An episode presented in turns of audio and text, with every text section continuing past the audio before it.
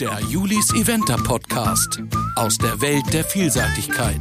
Staffel 4.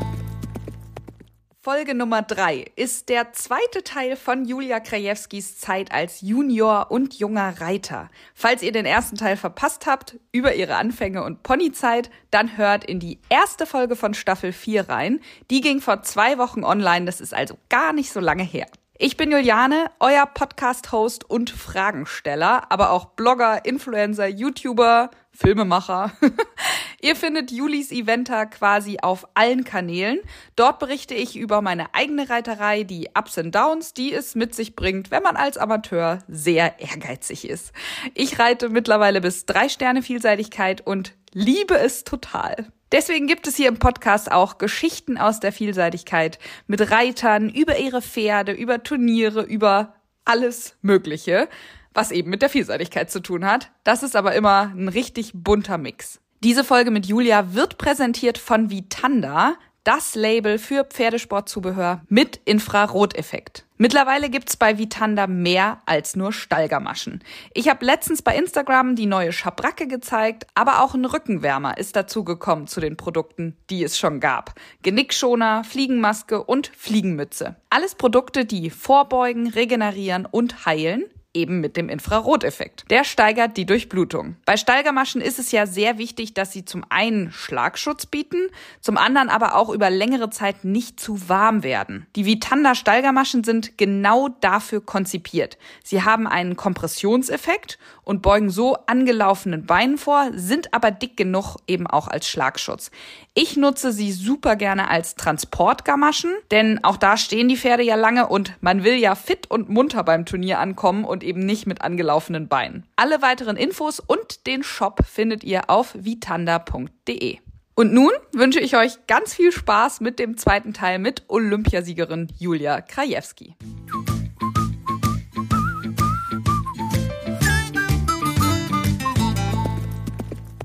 Die Frage ist, wusstest du da schon, dass du Profi werden willst? Nein, um Gottes Willen. Nein, um also ich Gottes wollte Willen. gar nicht Profi werden. Bis heute wollte ich eigentlich kein Profi Also werden. bis heute, du bist Ähm, Olympiasiegerin. Das äh, ist jetzt rum, Julia. Ja, das habe ich dann irgendwann auch gemerkt. Aber nee, wollte ich eigentlich nicht. War auf jeden Fall nie ein Ziel. Aber ich hatte auch nicht den richtigen Alternativplan. Also hat sich das einfach dann immer so weiterentwickelt, würde ich mal sagen. Jetzt warst du also so ein Pony-Europameister, dann hatte das einmal ein Jahr nicht geklappt und jetzt musstest du ja sozusagen umsteigen. Wie schwierig war dieser Umstieg aufs Großpferd? Genau, also wir haben das Thema Pferd wurde ungefähr so angegangen wie das Thema Pony. Es wurde mehr so auf Grundqualität geachtet und weniger auf das Alter des Pferdes oder ich sag mal meinem Alter angemessene Grundausbildung. So dass dann Leading Edge bei mir im Stall stand und ich erinnere mich vor allem an so die ersten Wintertrainings, war dann irgendwie Bezirkstraining, wurde dann immer angeboten und das konnte schon mal vorkommen, dass er bei X stand und in keine Richtung wollte, weil der unheimlich guckig war. Mhm. So, der war bis zum Schluss immer richtig, richtig glotzig und hat sich auch immer mal irgendwie was Neues gesucht, was sein Problem war. Und da musste ich mich schon, ja, ich sag mal, ganz schön durchkämpfen. Hatte unheimlich viel Talent, also der war sehr vorsichtig im Springen, aber ich weiß noch, Bundeschampionat sind wir geritten, fünfjährig.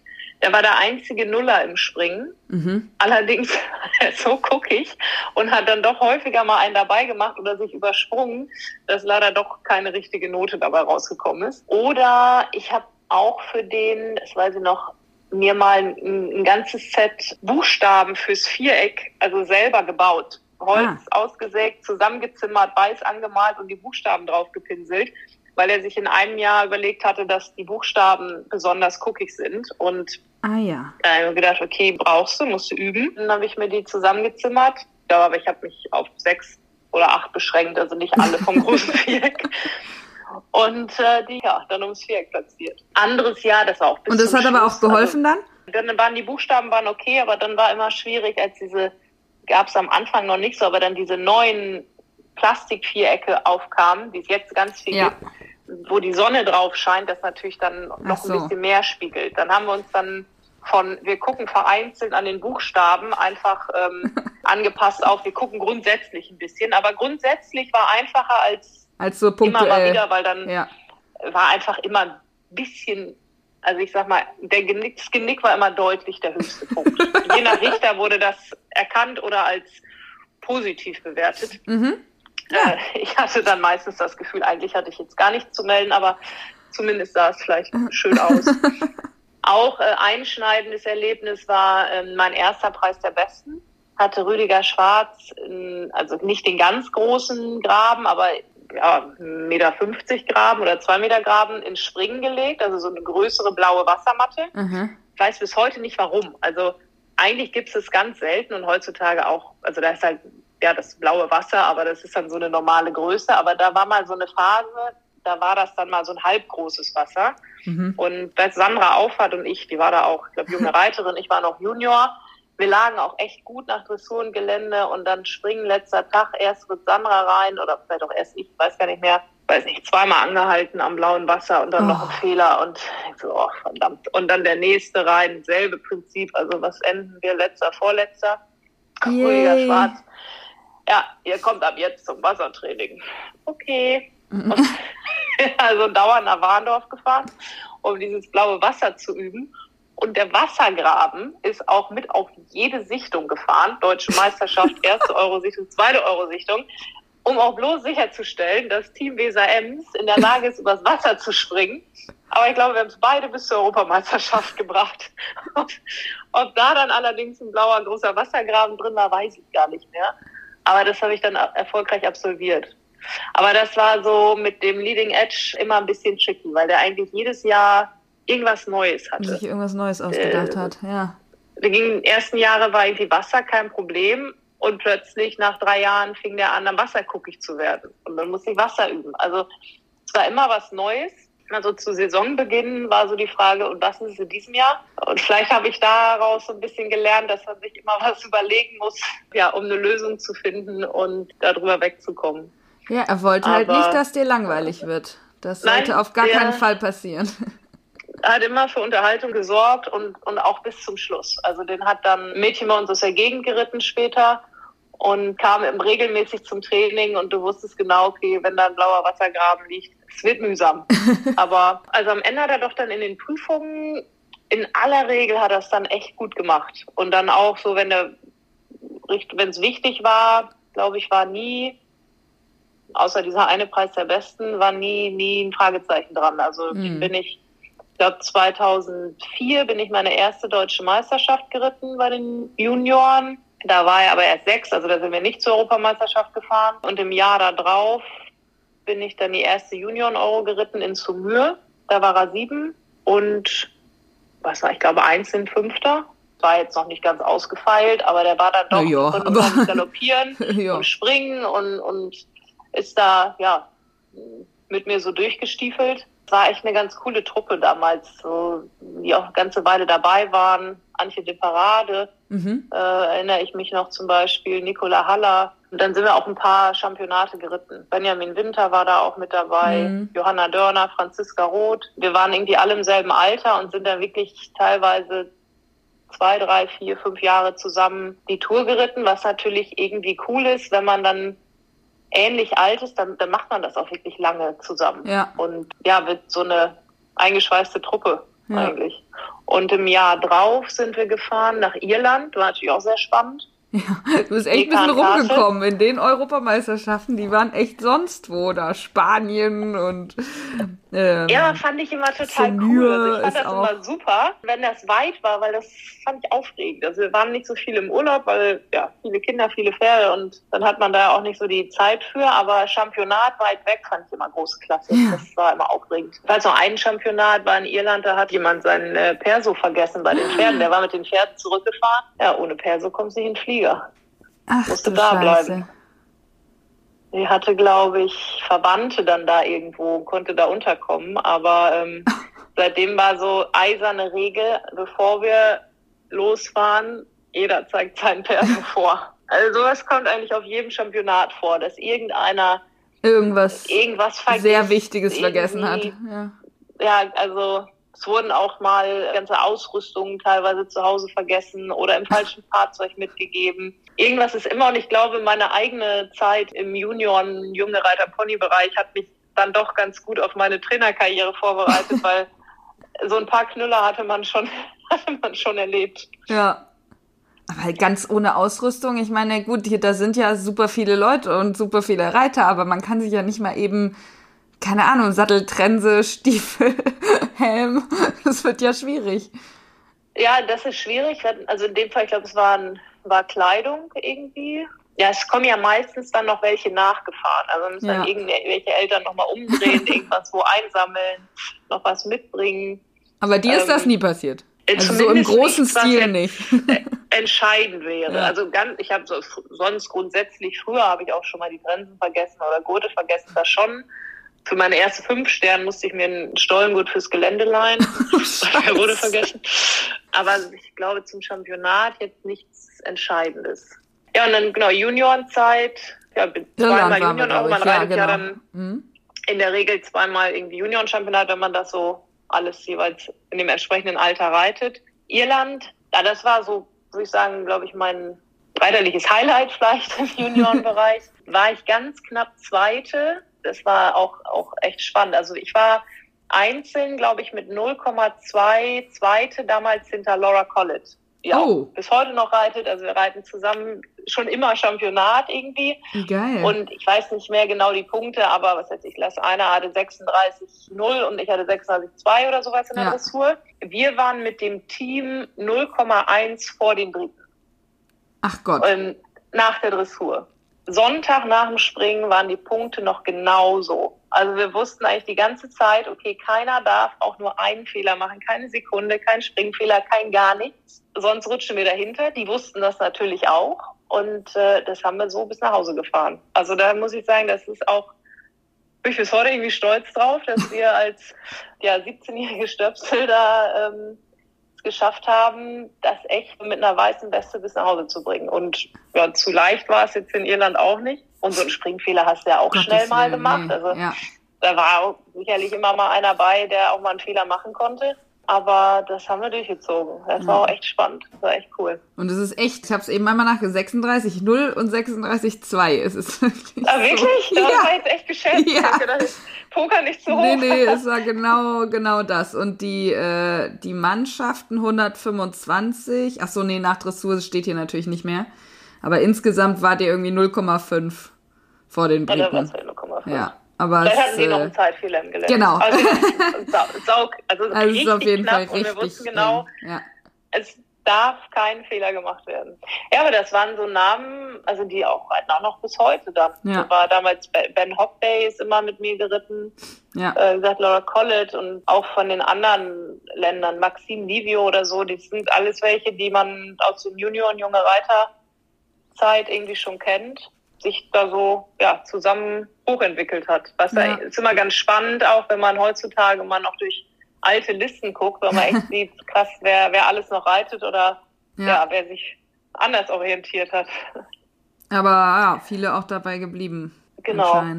Ja, cool. was natürlich dann so mit der Juniorenzeit wurde das Ganze natürlich ein bisschen ja, intensiver, anspruchsvoller. Mhm da fing das dann auch mal an, dass irgendwie sich auch mal ein Pferd verletzt hat. Mhm. So, dass ähm, der Leading Edge war dann, der hat sich, glaube ich, leider verletzt in meinem ersten junge Reiterjahr. Jetzt nicht so, dass das nachhaltig dramatisch war, der ist dann auch wieder gelaufen, aber ja, blieb doch eher so auf dem Level. Mhm. Erst hat ihn meine Schwester ein bisschen geritten und dann Tini Weidkamp, also eine, eine Bekannte von uns, die auch eher so auf Zwei-Stern-Level blieb. Wo man auch sagen muss, also vielleicht würde ich heute auch manche Dinge anders machen im Training und man merkt vielleicht auch mhm. manches früher oder man achtet vielleicht auch mehr darauf, wie steht so ein Pferd, wie häufig sollte der vielleicht zum Schmied. Das sind natürlich Sachen, die, wenn man aus einer Pferdefamilie kommt, man vielleicht eher mitgegeben bekommt. Mhm. Und wenn dem nicht so ist, dann macht man unter Umständen den einen oder anderen Fehler, den macht man halt, ja. weil einem keiner sagt, nee, da musst du mal aufpassen oder mach mal so oder achte mal hier drauf, ne? Ja. Also im Nachhinein, dem Pferd geht's gut, der ist sehr glücklich. Ich wollte gerade sagen, ähm, der läuft doch immer noch. so, der läuft immer noch. Der hat danach auch noch L-Springen gegangen und läuft jetzt mit meiner Mutter in Holstein und freut sich seines Lebens. Und es ist sicherlich so, dass ein Fehler, den man macht, ein nachhaltiger, wie soll ich sagen, prägt, als mm. ein Fehler, den man nicht gemacht hat. Ne? Mm. Das ist natürlich manchmal, wo ich jetzt auch so, wenn man mit den jungen Leuten umgeht und verantwortlich ist. Man versucht sie natürlich vor vielen zu bewahren. Aus verschiedenen Gründen, weil man will, dass es gut funktioniert, weil man natürlich auch fürs Pferd nicht will, dass die irgendeinen Fehler machen. Aber manchmal denkt man auch, den einen oder anderen Fehler, den muss man vielleicht auch mal machen, weil da lernst du halt wirklich was draus. Ne? Ja. Also, was weiß ich, bestes Beispiel, ein Bein ist ein bisschen warm. Also heute weiß ich, wenn ein Bein ein bisschen warm ist, dann reizt du nicht einfach so weiter und guckst mal, sondern so, dann wird das ernst genommen. Aber wenn man 16 ist und keine Ahnung hat, dann denkt man vielleicht, naja, ist ja nicht so schlimm, der lahmt ja nicht. und wenn man dann aber mal in die Konsequenzen merkt und gelernt hat, das kann auch sein, dass das Pferd was an der Sehne hat und dann hast du ein richtiges Problem, mhm. dann machst du das nie wieder. Ja. Wenn dir jemand sagt, nee, da musst du aufpassen, dann machst du das vielleicht, aber vielleicht hast du die Lektion auch nicht so gelernt. Also das sind natürlich so Sachen, wo man denkt, oh, manches hast du vielleicht auch aus dem Grund lernen müssen so ja. für die Zukunft. Ne? Aber du hast da schon, aber war natürlich, du hast da schon mit dieser Trainerfunktion eine ganz schön krasse Verantwortung eigentlich, ne? Weil die, die, ich sag mal, die Jugendlichen sind ja nicht alle aus Reiterfamilien und sozusagen sozusagen vorgeprägt, sondern manche verlassen sich wahrscheinlich ja auch auf dein Urteil dann. Ja, das ist schon so. Ja, ne? Klar, also man, wie gesagt, da ist natürlich häufig auch so im Alltag, das ist so, ja, guck, guck dir mal das Bein an. Meinst du, das ist ein Problem oder nicht? Mhm. So. Und das ist natürlich ganz viel, klar kann ich sagen, ruf einen Tierarzt, aber nicht immer ist es vielleicht nötig, ja. aber viel, viel Erfahrung, Fingerspitzengefühl, auch viel, was dann der Reiter selber dann vielleicht mal lernen muss. Hier, guck mal so oder so. Also wenn es so ist, dann ist es vielleicht tendenziell schlimmer als so. Und ja. wenn wir den jetzt so vortragen oder wenn hier eine Schwellung ist oder da, also das ist ja viel, was man ja, ja, aus der Erfahrung lernt und, und mitnimmt und was ich dann natürlich auch versuche weiterzugeben und wo man wirklich, ja, vor allem versucht, Verantwortungsbewusstsein beizubringen. Was ich aber sagen muss, das, das haben die echt. Also die jungen Leute, die fragen eher einmal zu viel als zu wenig in der Regel. Aber natürlich auch vor, ja, möglichst Fehler zu vermeiden, sie davor zu bewahren, sag mal, einen Scherenfehler zu machen. Ja. So, das ähm, ist natürlich klar, wenn, wenn die Eltern aus dem Sport kommen oder mit, mit Pferden umgehen, die sehen das, die wissen das. Wenn dem nicht so ist, dann ist es halt ja der Trainer, der da mehr mit drauf gucken muss und mehr Hilfestellung geben muss. Ja. Das ist so. Ja. Jetzt bin ich ein bisschen Aber abgekommen vom Thema. Er, erinnert, erinnert mich halt auch viel an mich selbst, so früher. Das, ja. Aber das lehrt halt dann auch, ne? So. Das heißt genau. aber, der hat sich dann verletzt für das erste junge Reiterjahr. Und was war dann? Dann bin ich nach Warndorf gegangen und habe im Grunde Pferde getauscht mit meiner Schwester. Ich erzähle die Geschichte jetzt einfach mal. Ich weiß nicht, wie gut sie das findet, aber also ich hatte dann Abitur gemacht, irgendwie war, wollte dann mal ein paar Tage Urlaub machen, hatte aber schon gesagt, okay, ich komme wieder, um mit dir, das war mein Greta, die mittlere Schwester, um mit dir auf der deutschen Meist, nee, war die erste Eurosichtung danach. Also ich konnte dann nicht, weil das Pferd hatte sich verletzt. Und sie hatte aber sich irgendwie als Juniorin für die zweite Sichtung dann empfohlen. Und ich wollte also wiederkommen einen Tag früher, um mit ihr dann nochmal Gelände abzugehen und so weiter. So, ich dann also in den Flieger gestiegen, war kaum gelandet, kriegte ich eine wütende Nachricht von meiner Mutter, brauchst nicht wiederkommen, deine Schwester hat die falsche Dressuraufgabe gelernt, die ist ausgeschieden. Nein. Mhm bisschen Drama. Lag jetzt, glaube ich, nicht nur daran, aber führte dann dazu, dass also meine Schwester irgendwie nicht mehr so viel Lust hatte auf die ganze Sache und ich dann dieses Pferd übernommen habe. Der war auch immer so, ja, Lost Prophecy war das. Den habe ich auch dann bis, also jetzt bis vier Stellen, also ist auf Buckel und so gegangen, aber der war jetzt nicht so geschmeidig, Dressur zu reiten unbedingt. da das dann irgendwie auch ein bisschen negativ behaftet war, das Ganze habe ich den dann übernommen und äh, sie ist auch nach der Schule dann erstmal studieren gegangen und hat nicht mehr so viel geritten. Später dann wieder mehr, so nebenbei, aber ja, erstmal nicht. Ich bin nach Warendorf gezogen, dann in die Perspektivgruppe gegangen nach dem Abitur und meinem verkürzten Abiurlaub und habe dann ja angefangen, das Ganze ein bisschen, kann man sagen, professioneller anzugehen. Und junge Reiterzeit, ich finde mal, also da ja, da fängt der Sport auch wirklich an. Ne? Da ist es dann, äh, ja. damals war es zwei Sterne, jetzt drei Sterne, also auf M-Niveau.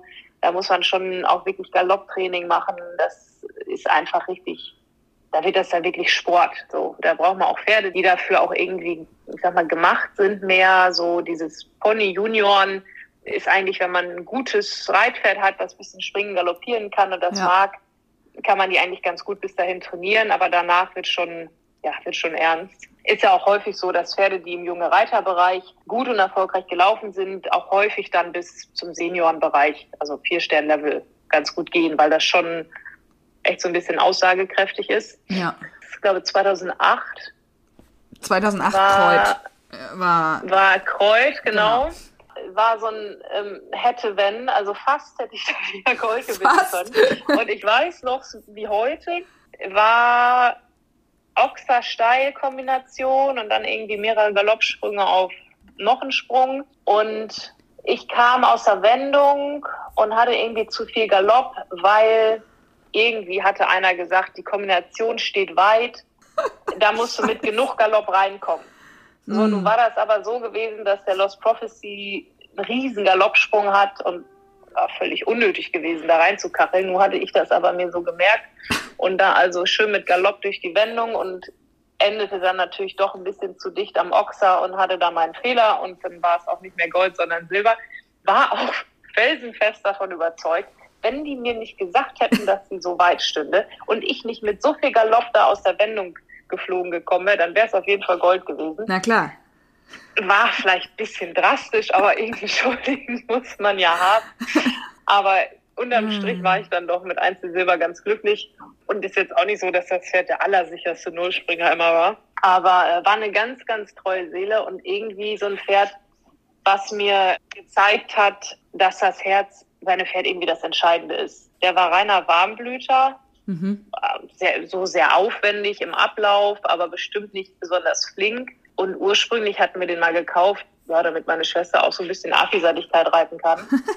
und dann hatte ich den ja nun und war in Warndorf und sollte also ernsthaft Vielseitigkeitssport betreiben. Und dann, ja, haben wir so einen Stein auf den anderen gesetzt und am Ende ist der ja, bis vier Stern lang, also bis, bis Bokolo vier Stern lang und auch ordentlich, jetzt nicht gewonnen, aber ich glaube platziert und war, glaube ich, mal in Benzwaude Dritter oder so in der vier Stern. Also schon wirklich auch echt gute Top-Platzierungen. Ja. Ich würde sagen, ja, zu 60 Prozent einfach aus seinem, seinem Willen und ja, seiner Überzeugung raus. Nicht, weil er das allerletzte Talent dafür hatte. Ja. So, der hat es einfach gemacht, der hat gekämpft, hatte so einen riesen Galoppsprung. Also der hat eigentlich nur einen Gang im Gelände, aber den hat er auch durchgezogen. Wie so ein Metronom.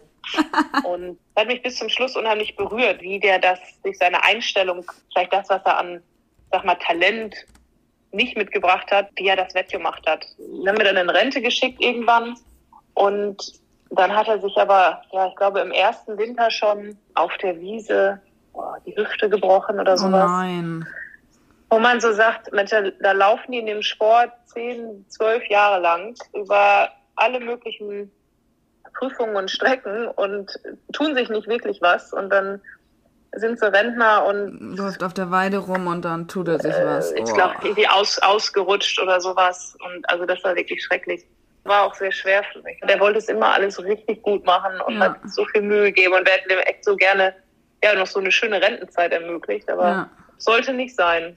Ich habe mal Aber geguckt. der war, ähm, ja, war 40, richtig- 40 Prozent Vollblutanteil, sagt Horst Telex. Ja, 40 hat ja fast jedes Pferd. genau, genau. Also eigentlich nix.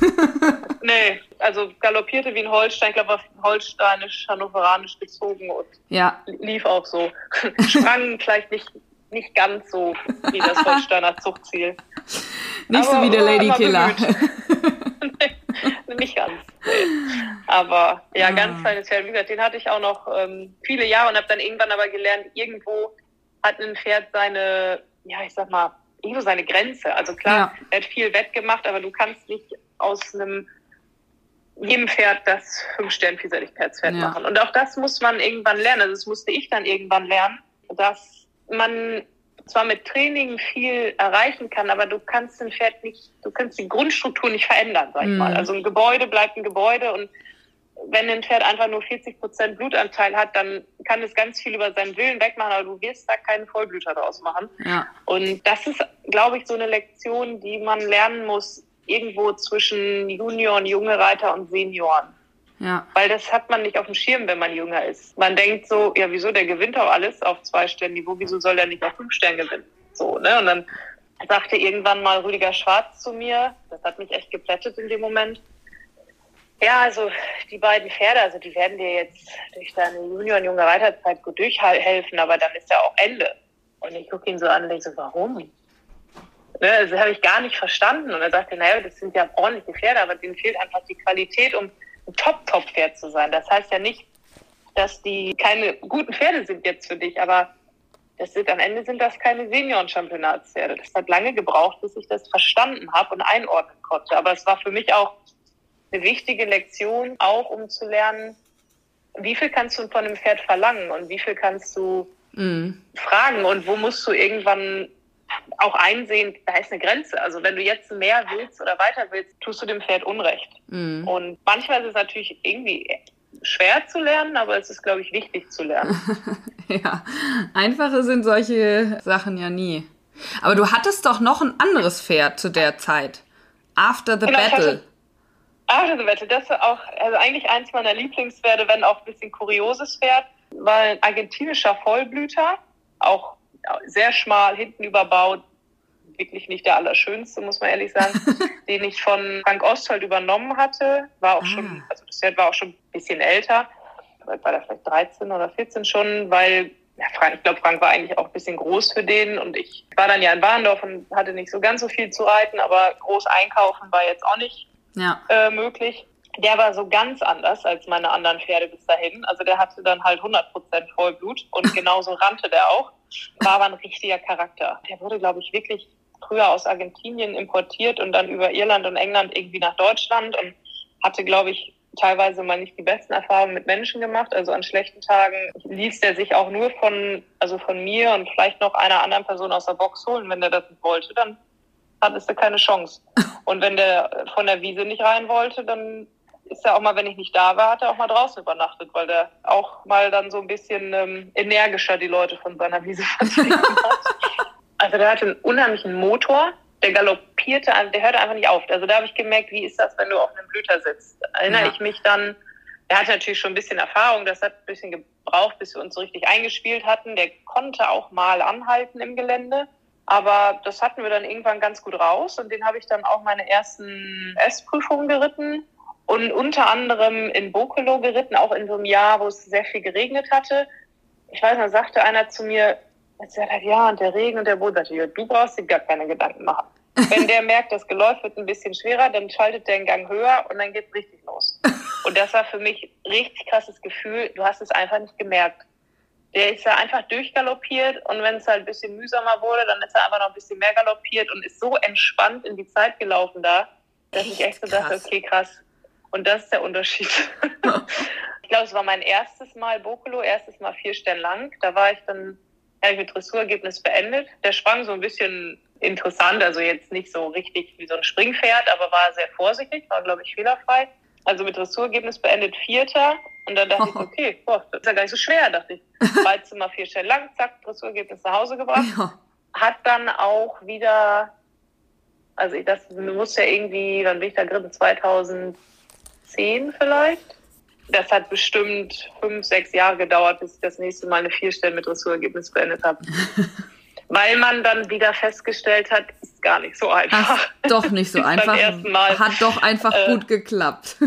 genau, hat gut geklappt, war ein super Pferd und das dann mal eben zu wiederholen mit anderen Pferden ist einfach nicht ein Selbstläufer. Und das ja. sind so 2010. Lektionen, die man dann immer, immer wieder lernt. Andersrum wenn du diese Erfolge zwischendurch nicht hast, das pusht natürlich, ne? Merkst, okay, krass, geht. Und dann willst du es wieder und dann versuchst du natürlich und trainierst und tüftelst rum, so bis du es das nächste Mal wieder schaffst. Und ja. das ist was, was mich immer schon echt angespornt hat, wenn ich dann gemeint okay, okay, und jetzt hat es geklappt. So, das willst du wieder. Den habe ich dann ja auch sogar mein erstes Senioren-Championat geritten. Ach, stimmt, das Der ist ja in Lumülen 2011 ja. und dann ist der über so einen Sandüberweg, hat er sich verstolpert, also gar nicht so einen Sprung zu tun, verstolpert und sich dabei verletzt. Also umgeknickt würde man jetzt beim Menschen sagen. Ja.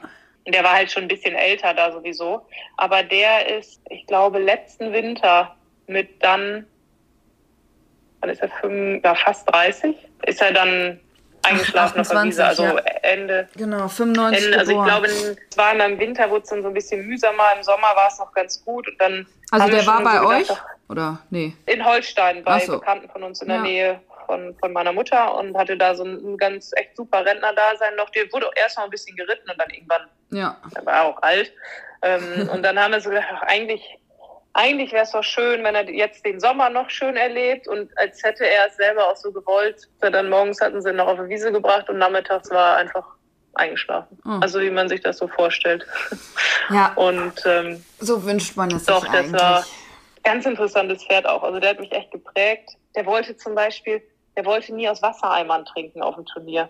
Das habe ich aber am Anfang habe ich es nicht so kapiert. Irgendwann habe ich gemerkt, okay, der trinkt nicht genug der wollte echt nicht aus Eimern trinken und dann hat mein Papa Selbsttränke gebaut. Also an so ein Holzbrett angeschraubt, habe ich mit aufs Turnier genommen, oben Wasserkanister aufgehängt, dass der aus der Selbsttränke trinken konnte auf dem Turnier. Wirklich? Die habe ich auch noch irgendwo, glaube ich. Ja. Das ist ja Wahnsinn. Hat auch funktioniert. Man denkt immer so, so hä, aber ist ja. doch gar kein Unterschied aus dem Eimer oder aus dem, aber ja. Und dann richtig mit so einem Schlauch gebaut? Ja, genau. Also so ein, so ein, so ein grünes, so eine grüne Tränke, ja. wo du so ihre Nase randrücken, Schlauch nach oben und dann oben den Kanister. Ja, genau. Dann immer befüllt habe und. In das, Hambach äh, haben ja. die ja im Stallzelt solche Tränken. Ja, also ich würde sagen, jetzt ist es vielleicht auch Übungssache und wenn man dran bleibt, aber der, der mochte das halt nicht so. Und, ja gut, aber wenn, wenn einem was anderes einfällt, ist es ja immer gut. hat er das gebaut und dann hat es funktioniert. Richtig cool. Ja, richtig, richtig coole Zeit, finde ich. Also so, was Absolut. du erzählt hast, hört sich irgendwie nach viel Learnings an, aber auch ja viel gute Zeiten und auch ein paar Medaillen. Auf jeden Fall. Also das war diese Championate auch mit den anderen hat immer hat einfach echt immer Spaß gemacht. Äh, irgendwie waren wir dann ja auch meistens erfolgreich. Also selten hat ja gar nichts funktioniert, muss man sagen. Und ja, hat also ich glaube wenn ich diese Pony Junior und junge Reiterzeit nicht gehabt hätte, wäre ich bestimmt nicht in dem Sport geblieben, weil ich natürlich jetzt von Haus aus gab es ja irgendwie keinen Grund, ja. Den Sport zu machen, ne? sondern ich habe das angefangen, habe gemerkt, okay, es macht Spaß, du kannst das gut, das sind coole Leute. Hm, wenn man dann irgendwie ein bisschen Erfolg hat und äh, ja so einen gewissen Ehrgeiz entwickelt, das auch wiederhaben zu wollen, das motiviert dann natürlich gerade jetzt auch für Kinder oder Jugendliche aus Nicht-Pferdefamilien ist das, glaube ich, fürs Umfeld irgendwie auch wichtig. Dann merken die, ja, okay, die, die kann da was. Das macht Sinn, so, ne? Wenn man ja. natürlich es dann nie klappt, dann ist wahrscheinlich, sagt man irgendwann, nee, dann kann man seine Zeit auch anders verbringen.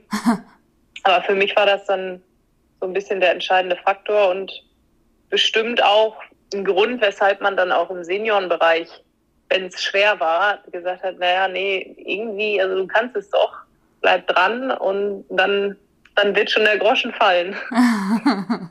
ja. Das finde ich ein, ein schönes Schlusswort. Da wird schon der Groschen fallen. vielen, vielen Dank für deine Zeit, Julia. Sehr, sehr gerne.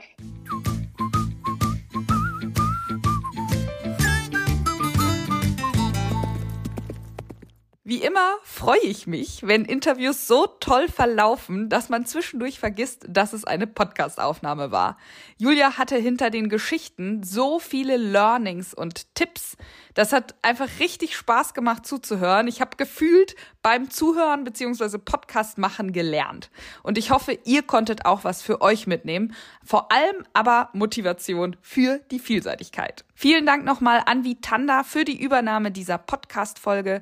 Der neue Rückenwärmer übrigens, der natürlich auch mit Infrarot arbeitet, ist zusätzlich sogar wasserdicht. Das heißt, beim Longieren oder Warten auf dem Turnier oder eben draußen sein mit dem Rückenwärmer habt ihr noch einen zusätzlichen Schutz, weil Regen ist ja momentan leider nicht wegzudenken. Schaut gerne vorbei unter vitanda.de. Falls ihr sogar selber mal Lust habt, den Podcast zu unterstützen, würde ich mich über eine kleine Spende freuen. Dafür gibt es ein PayPal-Konto, podcast at julis-eventer.de. Da kann man seinen eigenen Beitrag wählen. Jeder Euro zählt. Mir ist es wirklich total egal, ob einer zwei Euro oder 20 spendet. Ich bin einfach super dankbar für all jene unter euch, die den Podcast damit erhalten. Und nun bleibt mir nur noch zu sagen, ich hoffe, euch hat die Folge gefallen. Nächstes Mal hören wir hoffentlich was vom Bundestrainer. Ich möchte einmal über die kommende Saison sprechen, den aktuellen Kader und wie sich Peter Thomsen so eingelebt hat in seinem Job. Dieses Jahr steht ja auch die Europameisterschaft in Le Pen au Haras in Frankreich an. Und äh, das wird auf jeden Fall wieder total spannend, die Saison und den Kader da zu begleiten. Ich freue mich immer über Feedback per Insta-Nachricht oder direkt bei Podigy. Ansonsten freue ich mich natürlich auch über eine Podcast-Bewertung in der App. Und dann bis nächste Woche. Stay tuned. Der Julis Eventer Podcast aus der Welt der Vielseitigkeit. Staffel 4.